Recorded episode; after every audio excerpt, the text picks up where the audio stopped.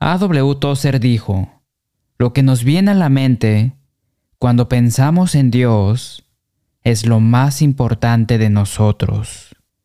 Ciertamente, podemos estar de acuerdo en que el tema más grande en la Biblia es Dios.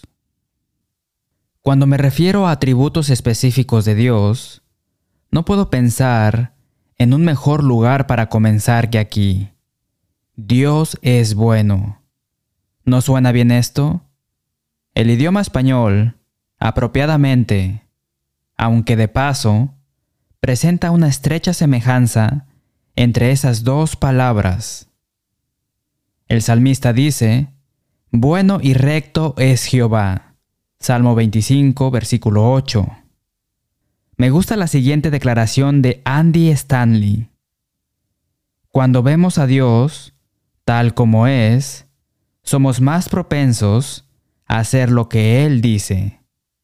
Una visión inexacta de Dios aumenta la probabilidad de que nos alejemos de Dios. Comprender que Dios es santo, por ejemplo, hace que sea más fácil aceptar que Dios nos llama a llevar vidas santas. Cuando entendemos que Dios es bueno, nos motiva a vivir una buena vida. Nada es más fundamental para la fe que poder pensar, sentir y decir con confianza que Dios es bueno, no importa lo que se presente en nuestro camino. A pesar de las pruebas y las dificultades que enfrentamos, el hombre de Dios puede y seguirá declarando, Dios es bueno nos enfocamos en ese atributo de Dios después de nuestro himno. La palabra bueno se encuentra en casi 650 escrituras, 227 en el Nuevo Testamento. A veces pensamos que sabemos el significado de la palabra bueno, y en general tenemos una idea bastante buena, pero Jesús dejó en claro que en el sentido más puro, en el sentido absoluto, solo Dios es bueno. Recuerda el joven rico que le preguntó a Jesús, Maestro bueno, ¿qué bien haré para tener la vida eterna? Él le dijo, ¿por qué me llamas bueno? Ninguno hay bueno sino uno, Dios. Mas si quieres entrar en la vida, guarda los mandamientos. Mateo capítulo 19, versículos 16 y 17. Según F. F. Bruce y William J. Martin, en un tratado reimpreso en el Cristianismo Hoy, el 18 de diciembre de 1964, el bueno era uno de los muchos títulos judaicos de Dios. El punto de la observación de nuestro Señor es que una palabra con una asociación tan sagrada no debe usarse de una manera meramente convencional. Alfred Edersheim dice que en ningún caso registrado se dirigió a un rabino judío como maestro bueno. Entonces, al diferenciar a Jesús de todos los demás rabinos con este lenguaje, el joven rico debería haber estado insistiendo en confesar la deidad de Jesús. Edersheim agrega la designación de Dios como el único bueno concuerda con uno de los títulos dados en los escritos judíos, el bueno del mundo. Las escrituras enfatizan esta verdad repetidamente. Por ejemplo, el Salmo 145 y versículo 9, Bueno es Jehová para con todos, y sus misericordias sobre todas sus obras. El punto que Jesús señala en Mateo capítulo 19 es que el joven rico solo debe hablar de Jesús como maestro bueno si está reconociendo la deidad de Jesús. Este pasaje, sin embargo, no enseña que esté mal aplicar la palabra bueno como un término relativo al hombre. Jesús mismo aplicó la palabra bueno a los hombres en un sentido relativo. Mateo capítulo 12, versículo 35 el hombre bueno, del buen tesoro del corazón, saca buenas cosas, y el hombre malo del mal tesoro saca malas cosas. En Lucas capítulo 23, versículo 50, las escrituras hablan de José de Arimetea, miembro del consejo como varón bueno y justo. El Espíritu Santo se refiere a Bernabé como un varón bueno en Hechos capítulo 11, versículo 24. Y por supuesto, todos esperamos escuchar en el día del juicio las palabras de aprobación de Jesús en Mateo capítulo 25, versículo 21. Bien, buen siervo y fiel. Los hombres y las mujeres pueden ser buenos en comparación con otros hombres y mujeres, pero de nuevo, solo Dios es absolutamente bueno. ¿Por qué los hombres y las mujeres, incluso a veces aquellos con antecedentes de fe, a veces luchan por ver y aceptar que el Dios Todopoderoso es infinitamente bueno? Debemos alabar a Dios por su bondad, a pesar de toda la fealdad del mundo y en medio de todas nuestras luchas y dificultades personales. La fe genuina en el único Dios verdadero exige que lo hagamos. Pero ¿por qué esto a veces es difícil? Cuando el famoso naturalista estadounidense John Muir tenía 17 años, estaba jugando a atrapar la pelota con su hermano menor frente a su casa. Una pelota pasó por encima del guante extendido de John y atravesó la ventana de la cocina. El cristal destrozado se astilló sobre el desayuno de su padre. Su padre salió por la puerta, se quitó el cinturón de cuero sin curtir, con tachuelas de metal, y agarró a John que estaba más cerca de la ventana rota, y comenzó a golpearlo sin piedad. Papá, gritó el hermano menor. Yo no lo hizo. Yo lo hice. Yo lancé la pelota. Pero el padre ignoró las protestas del hermano menor.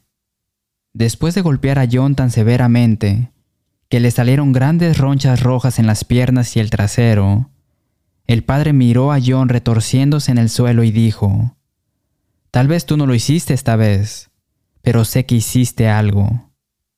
Temprano a la mañana siguiente, John empacó algunos artículos personales en su mochila, se despidió de su madre con un beso y se alejó de su casa para nunca regresar. Ni siquiera cuando recibió la noticia, 30 años después de que su padre se estaba muriendo. Tan trágico. Algunos de los que han sido profundamente heridos por su Padre proyectan esa fialdad sobre su Padre Celestial. Necesitamos entender que Dios no es así. Dios es bueno y nunca hace mal a sus hijos. Dios es muy bueno. Mateo capítulo 5 versículos 44 y 45. Pero yo os digo, amad a vuestros enemigos Bendecid a los que os maldicen, haced bien a los que os aborrecen, y orad por los que os ultrajan y os persiguen, para que seáis hijos de vuestro Padre que está en los cielos, que hace salir su sol sobre malos y buenos, y que hace llover sobre justos e injustos. Piensen cuánta maldad hay en el mundo. Considere cómo tantas personas viven vidas tan impías. Sin embargo, Dios es tan bueno que aprendemos que el Señor es paciente para con nosotros, no queriendo que ninguno perezca, sino que todos procedan al arrepentimiento.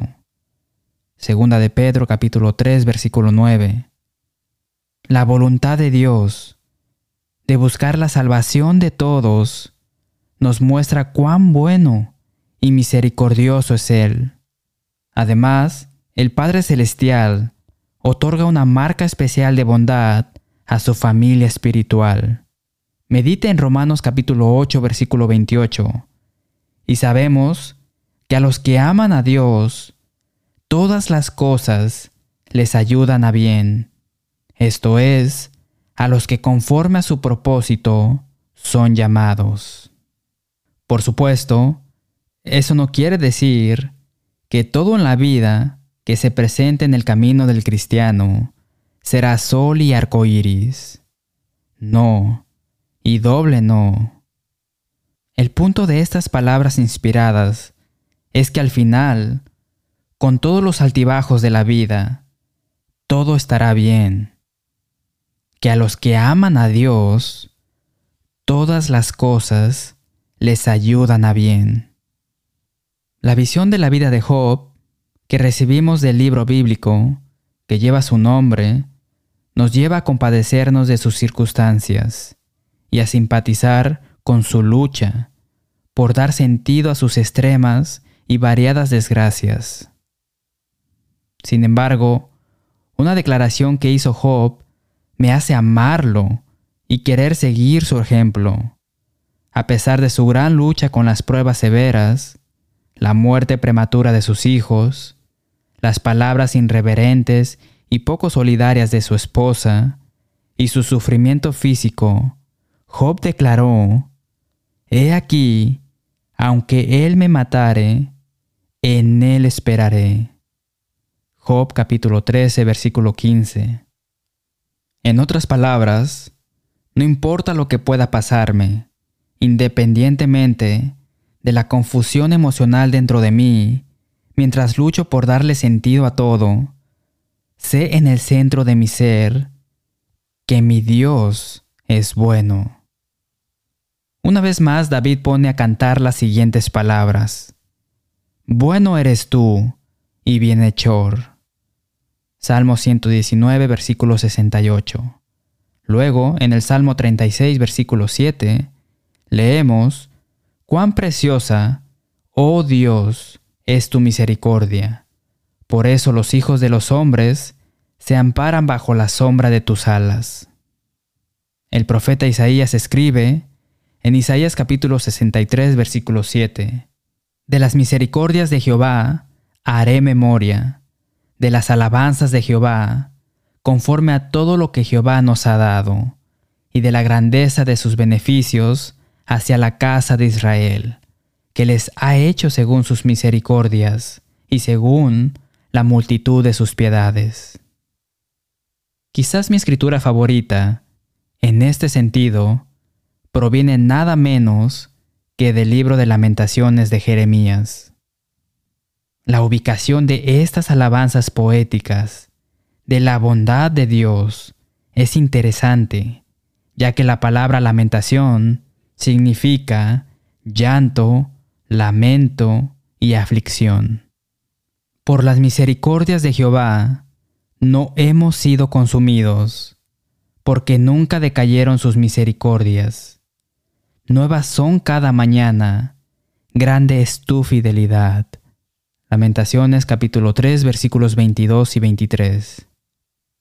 A pesar de nuestra pecaminosidad, a pesar de vivir en un mundo manchado y torcido por el pecado y sus consecuencias, reconozcamos todos que oh cuán sumamente bueno es nuestro Dios. Algo está muy mal con nuestro apetito espiritual si no podemos reconocer la bondad de Dios. Salmo 34, versículo 8.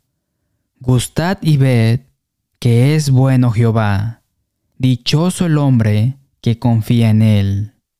¿No son esas palabras interesantes? Me encanta esta metáfora. David lo usa de nuevo para glorificar las palabras de Dios en el Salmo 119, versículo 103. Cuán dulces son a mi paladar tus palabras, más que la miel a mi boca. La experiencia de Jesús fue mucho más difícil que la nuestra. Compare lo que hay en su menú con lo que había en el menú de Jesús.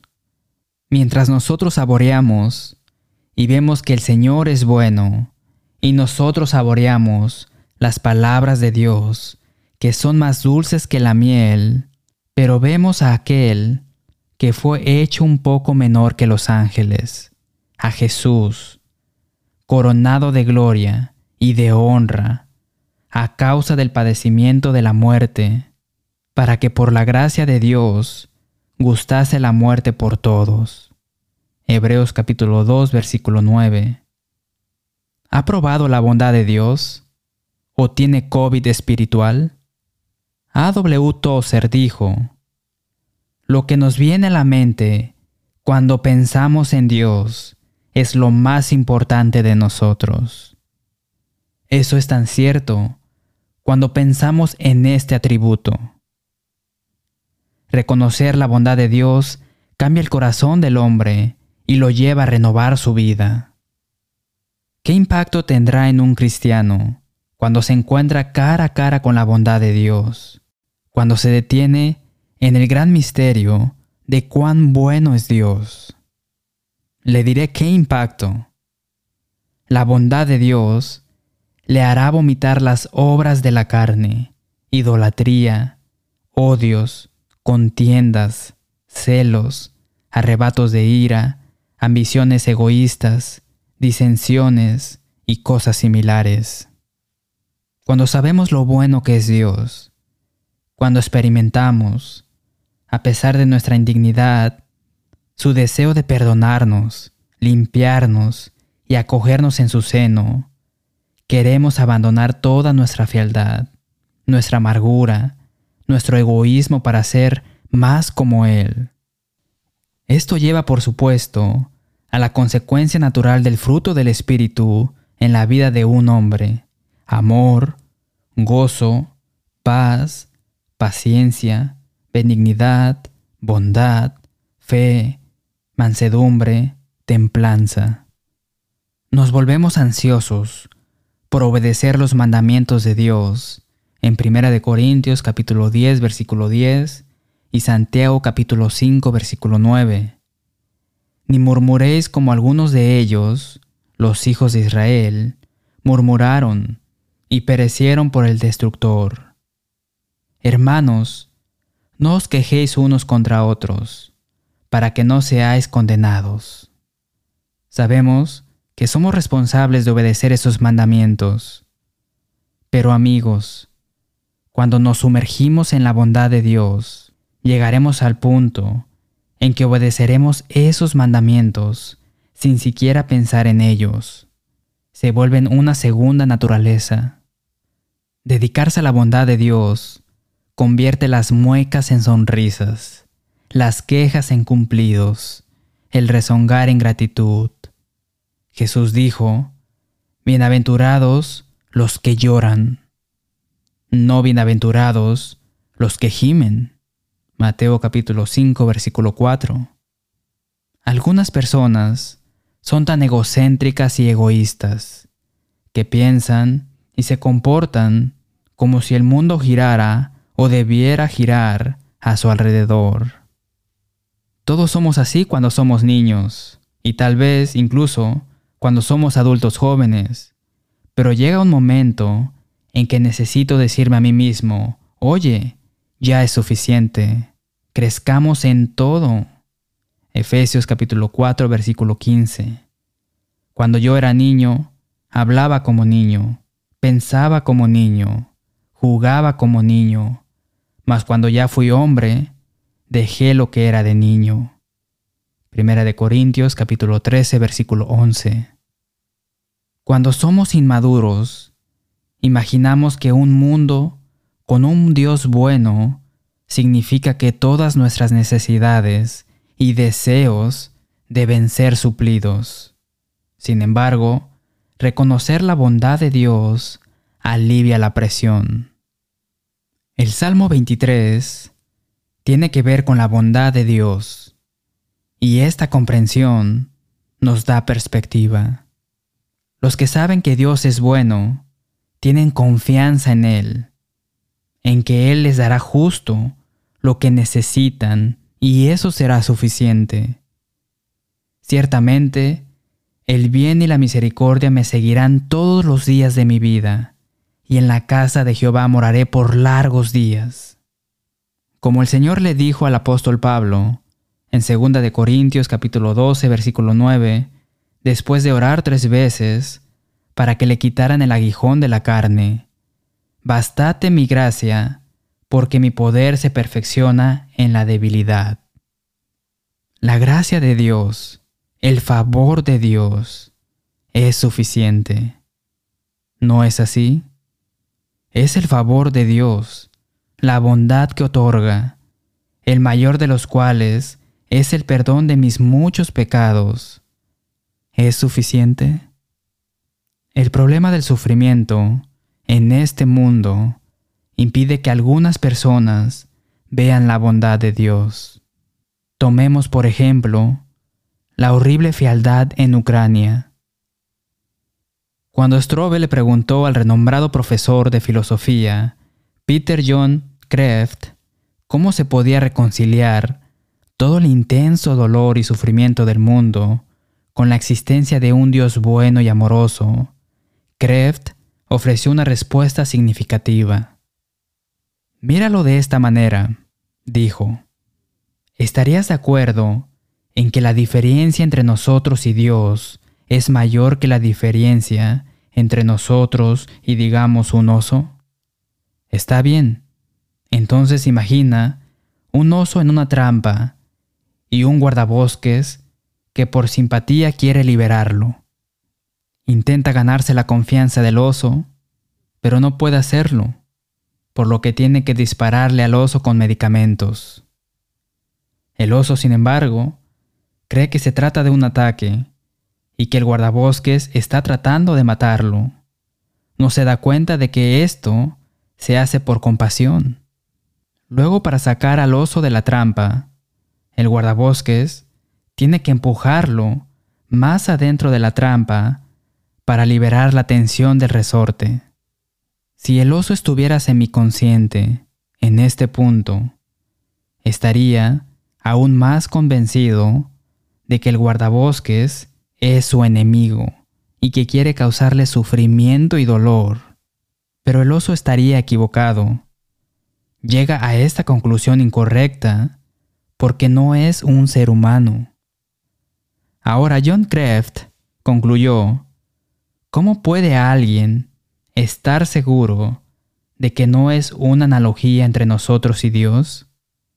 Creo que Dios hace lo mismo con nosotros a veces, y no podemos comprender por qué lo hace. Más de lo que el oso puede entender, las motivaciones del guardabosques. Así como el oso estaba a salvo al confiar en la bondad del guardabosques, nosotros podemos confiar con seguridad en la bondad de Dios. Vemos la bondad de Dios en el mundo que nos rodea.